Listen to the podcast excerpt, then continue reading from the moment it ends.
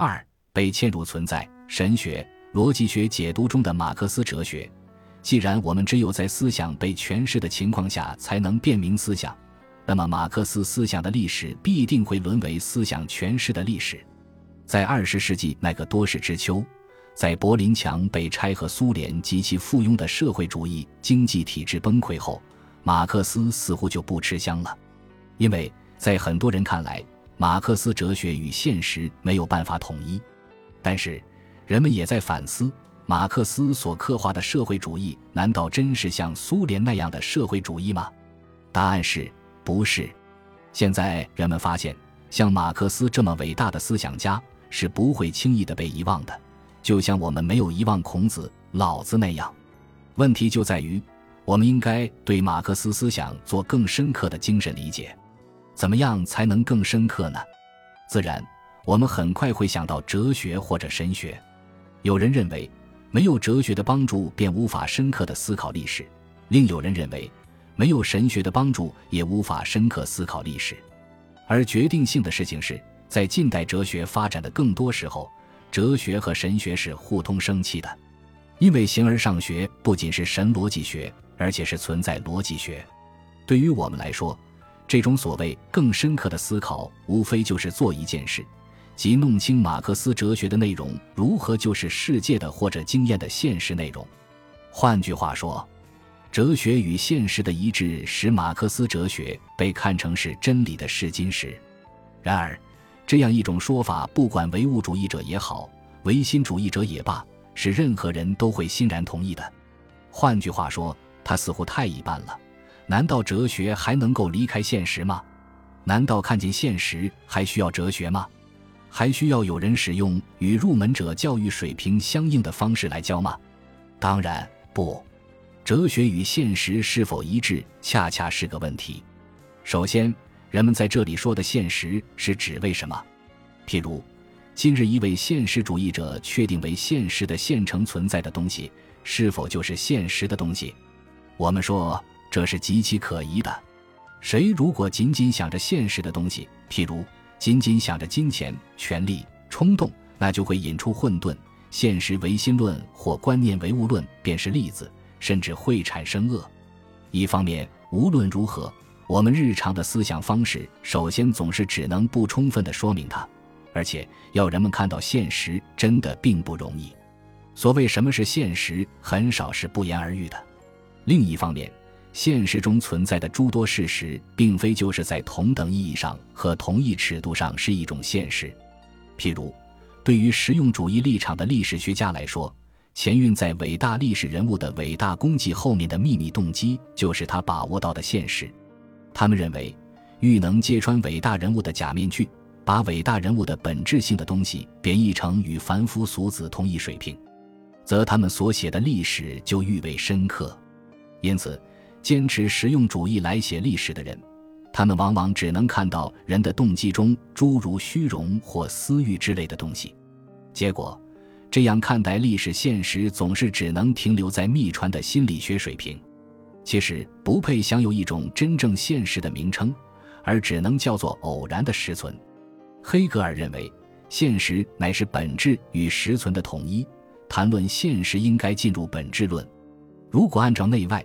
表里统一这一根本原则的话，那我们就不得不承认，伟大人物要完成伟大事业，增至其所行，亦曾行其所至。哲人黑格尔区分内在和外在，我们不一定那么鲜明地区分得了，但区分内在和外在，倒往往就是区分真实、正确的感觉和错觉、幻觉等等。因此，我们诚然能够如黑格尔相信的那样理解现实。特别是构成历史本质意味的社会现实，肯定不在直接给予的现成的东西中。那么，究竟怎样才能确定历史现实呢？黑格尔回答：必须由哲学或绝对理性来决定。什么是没有意义的？什么是暂时的？什么是偶然的实存？统统由哲学或绝对理性来决定。比如，在我们看来。哲学家除了假定现实将影响他作为教授和解释学家的思想，他事实上并不能做别的什么。但黑格尔设定哲学应该为现实，譬如应该为某种政府的法律决定之类的事情负责。换句话说，这是黑格尔的绝对理性策略潜伏在反辩政法机器最隐秘的角落里的情形造成的。这样，黑格尔哲学干的一件最基本的事情就是，历史现实先行被压缩，安排在绝对理性及其逻辑的图式中。对于黑格尔来说，哲学之所以能够与现实一致，就在于哲学不过就是对历史的逻辑回忆，历史不过是上帝的化身，哲学家则是时代的记录员。按照费尔巴哈。黑格尔辩证法的真正秘密，无非是在否定了神学之后，又肯定了神学。应该说，对费尔巴哈的这个看法，并不会有什么令人疑惑的地方。黑格尔自己确信，哲学唯一根本的使命是认识作为绝对的上帝。在其有关上帝证明的讲演中，黑格尔希望在哲学上完善历史性的基督教。尼采批判德国哲学是一种半吊子的、功于心计的神学。事实上，在考察宗教与哲学的关系时，黑格尔相应的考察的是：哲学究竟是无神论还是泛神论？他洞悉了在近代教养中，哲学里面上帝太多又太少的矛盾，相应的也敏锐把握了上帝在哲学中也是被承认的。在哈贝马斯看来，在德国唯心主义中隐藏着犹太神秘主义精神，因为现实最终完全被等同于理念。海德格尔说的也更严格有理。黑格尔的思辨哲学，在他最初逻辑学进展步骤中，实际上应该叫做存在神学。黑格尔的思辨哲学乃是区别于圣经的基督教思想之形而上学的基督教思想。形而上学的基本特征就叫做存在神学逻辑学。因此，从海德格尔对这些名字同等意义的转换中。不仅可以清楚逻辑学和存在论都是作为一种思想语法进入西方的哲学，而且也清楚了上帝是如何进入。从总体而言，是一切形而上学；个别而言，是黑格尔哲学之中的思想路线的。现在，我们应当专门来审视另外一个问题：唯物主义可能是神学吗？人们想当然地认为，与唯心主义相比，在这一点上，唯物主义应该更有底气，因为。它更加现实，它不会否定外部世界的存在，更不会认为世界是神创造的。简言之，唯物主义等于无神论。然而，正如我们前面已经看到的，由于人们今天完全被19世纪后期的非哲学及其认识论的迷雾所误导，只是首先从认识论上理解唯心主义与唯物主义这样的概念以及它们之间的斗争。换言之，唯心主义被认作那种否认外部世界实存的观点，唯物主义被认作那种坚持外部世界实存的观点。唯物主义者甚至信以为能够完成一种巨大的人工工程，能够证明外部世界的这种实存。但是，这的确都是真正的或彻头彻尾意义上的思辨哲学，以及完完全全地就是神学的事业。试想。单纯的唯物主义能够做到吗？贫乏的唯物主义能够做到吗？当然不能。这样就只有一条出路：找唯心主义帮忙，与上帝并列。就像巴塔耶在《评论词典》的唯物主义词条中评论的那样，传统上唯物主义和唯心主义的对立是人为的，唯物主义和唯心主义竞争完全是在形而上学的脚手架内部进行的。一元的唯物主义将整个现实缩减为一个唯一的原理，并且优先突出这一原理的权威。重要的是，巴塔耶将一元唯物主义与抽象的上帝渊源联系起来。抽象的上帝和抽象的物质，看手长和监狱的高墙。这种形而上学的脚手架的各种变体，并不比建筑的不同风格更具有意义。人们不停地折腾。以便得知是监狱先于看守长，还是看守长先于监狱。虽然这种折腾具有首要的历史重要性，可它在今天依然有可能引发一种迟到的惊讶。只需看看辩论的结果和根本无意义之间的差异原因，就能知道。再进一步看，由于这种首先从认识论来理解的唯物主义概念，人们往往以为自己能够站在历史之外来看待社会历史的发展，譬如。人们常常说，社会历史发展具有自身的客观规律，它不以人们的意志为转移。善哉！人们居然把这种说法算在历史唯物主义名目之下，这样的唯物主义者完全又和黑格尔没有任何区别。或许可以说，后者乃是前者之真正的实现和完成。进而言之，这并不单纯是指将人作为站在历史之外的对于历史的静观者处置，从而从无我、从强制和机械论来进行历史解释，而且也是根本上从唯心主义原则来理解历史规律。于是引出关于道德上的创世主式的、超验的、富有知性和意志的神之假定。在这一点上，如我们看到的，有一种损害整个唯物主义本体论的混乱。人们因而将用于自然现象的命令混同于要理解的东西，将服从混同于掌握知识本身，而且将最高存在物混同于经过思考的意志决定。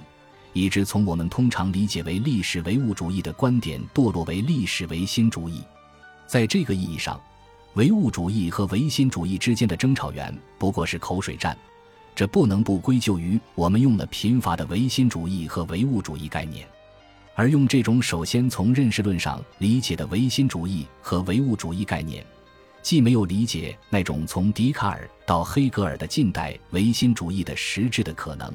也没有理解马克思的历史唯物主义自身进行的哲学革命的可能。以这一仅仅粗粗展示的视野，我们就基本看到从唯物主义如何形成相反态度，形成唯心主义，并取得了更大清晰性。但唯物主义在此意味着什么呢？正如前面所看到的，在近代哲学的范围内，唯物主义与唯心主义的对立是一种形而上学的对立。在这一基本判断下。唯物主义便具有神学的性质。只要我们以历史学的方式考察哲学史，我们便将发现事情的确如此。当经验论、唯物主义、人本主义等等名目作为对神学的否定出现在近代哲学的前台时，就注定了神学的否定会被提升为神性的本质或者宗教的原则。这时泛神论便出现了。譬如，上帝死了，上帝变成了人，人变成了上帝。与费尔巴哈及其整个浪漫主义运动的先辈相比，尼采并不相信这一死亡。换句话说，尼采不把上帝死亡当做一回事，因为他看到有多少种力量试图抓住基督并让他死亡，上帝的死亡就会有多少种含义。但是我们仍然感到不满足，试图无穷无尽的期待有某种更高的力量把上帝摔死。就拿斯宾诺莎来说。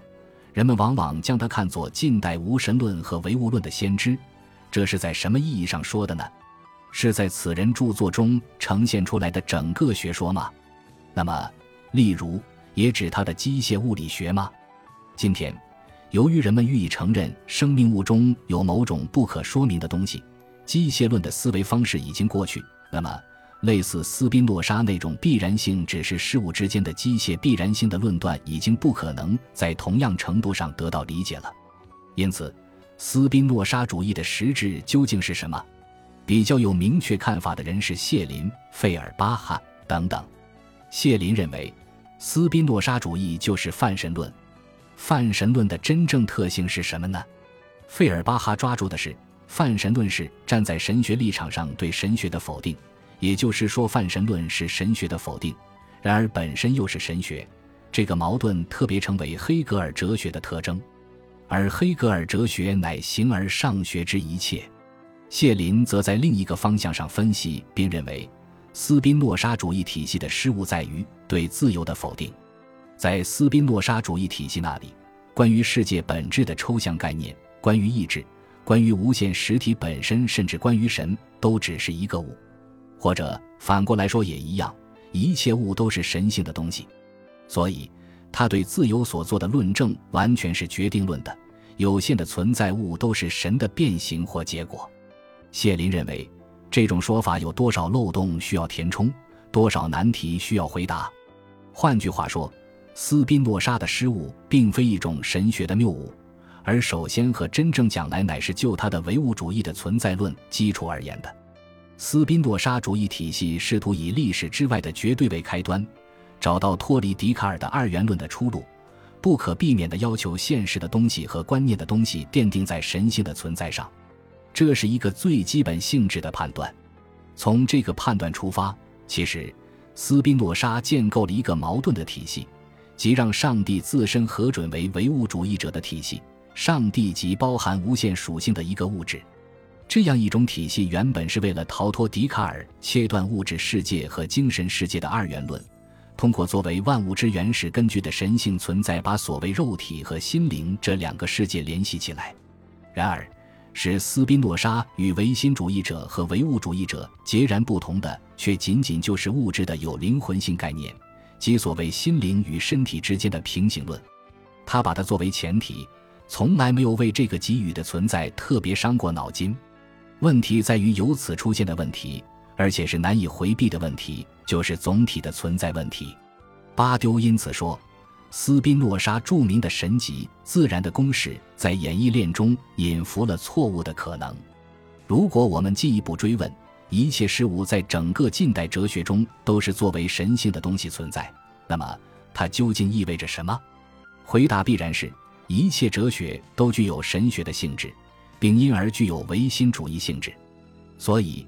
连唯物主义想达到物质与精神的统一的原则，也是唯心主义的。而且，与黑格尔的唯心主义相比，近代经验论或唯物论从神学那里得到的好处一点也不少。反过来，只能是更多。以洛维特的话来说，唯心主义历史观，譬如黑格尔的历史观，得益于其宗教起源，要远不及于唯物主义的无神论。但是，洛维特还煞有介事地说：“马克思的弥赛亚主义如此彻底地超越了现存的现实，以至于他不顾自己的唯物主义而维护末世论的张力。”在我们看来，如果前面这个判断是个恰当的事实的话，后面这个判断在其根据里表现出来的却是那么令人震惊。他把马克思的唯物主义的基础退行到由基督教救赎历史观而得到理解和把握，因此。对于洛维特来说，最为关切的事情就是要证明马克思的历史唯物主义所遵循的历史原则必定置于近代历史哲学的框架中。在我们看来，虽然洛维特这一观点值得关注，但是若想对正统马克思主义和其他人的思想置之不理，恐怕也是错误的。在马克思哲学阐释史上，最先表达出这种观点的，也许不能不提到梅林。当时。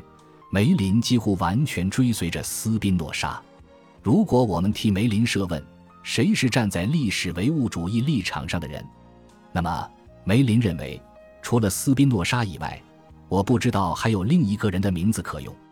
当然，如果让人按照梅林自己所指的那个方向，通过斯宾诺莎去理解历史唯物主义，那么，正如前面所见，最终是以对现实的东西的神性理解为基础的。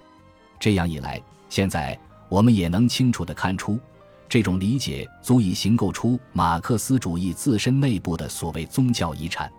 它证明一部马克思主义哲学阐释史渗透了柏拉图和亚里士多德的形而上学传统之决定性的影响，但同时也被赋予了对马克思主义哲学做神学性质理解的一种至今不坠的源源不断的动力。